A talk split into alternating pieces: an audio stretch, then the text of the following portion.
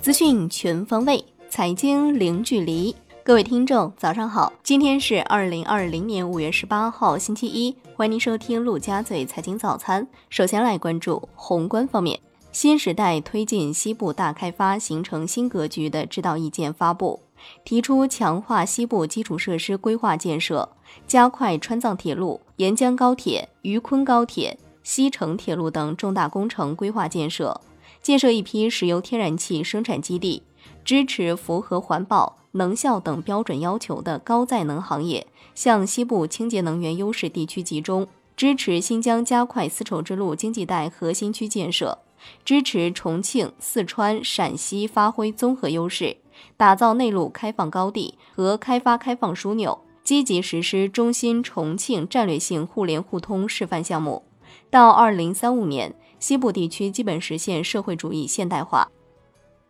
商务部新闻发言人就美国出台出口管制新规应询发表谈话。中方注意到美方发布的针对华为公司的出口管制新规，中方对此坚决反对。中方敦促美方立即停止错误做法，为企业开展正常的贸易与合作创造条件。中方将采取一切必要措施，坚决维护中国企业的合法权益。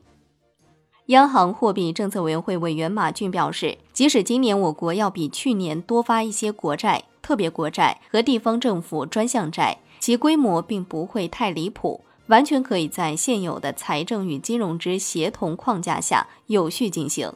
比如，通过适度降低存款准备金率，设计某些向银行定向提供流动性，以支持其购买新发国债的机制等等。国家卫健委的消息。全国尚在医学观察的无症状感染者数量连续十五天下降。黑龙江省现有病例全部治愈出院。近三日本土新增确诊病例九例，均来自隔离观察的密切接触者。钟南山称，中国仍然面临新冠第二波疫情的挑战，中国不应该骄傲自满，因为第二波疫情的风险仍然很大。近日。杭州钱塘新区一例现住世贸骏景湾的既往新冠肺炎确诊病例，在医院检测为新冠病毒核酸阳性。该病例无发热、咳嗽等症状。该病例到定点医院复检，核酸均为阴性，现已安排在隔离点继续隔离。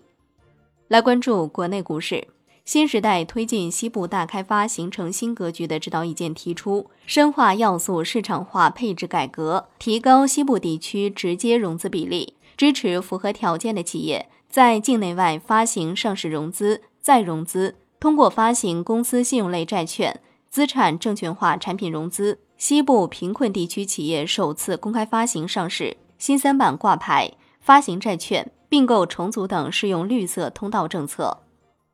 金融方面，中国基金报报道，券商投研江湖正在迎来巨变。近期，不少券商研究所所长、首席经济学家等核心人物频繁变动，而券商佣金分仓排名也出现巨震。除了头部研究所优势集中之外，也有机构因积极发力卖方研究业务而成为跑赢同行的黑马。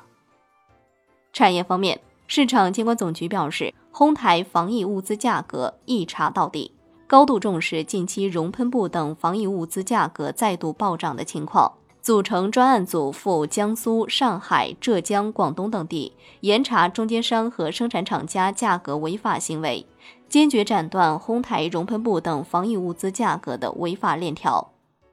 中国广播电视网络有限公司宣布，中国广电 5G 移动终端即将面向通信市场发布。这标志着中国广电五 G 向商业化运营迈进。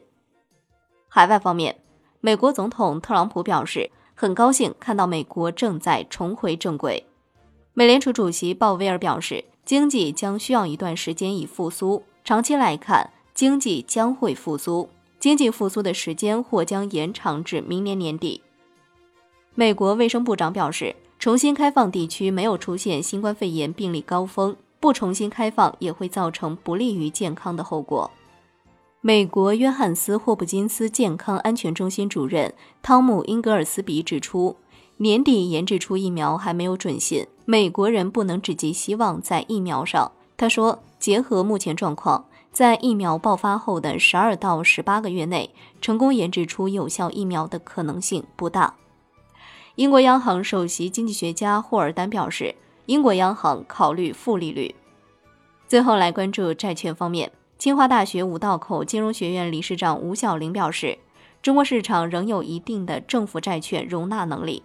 中国人民银行没有必要在一级市场直接购买政府债券，应该通过公开市场买卖政府债券，向市场提供必要的流动性支持。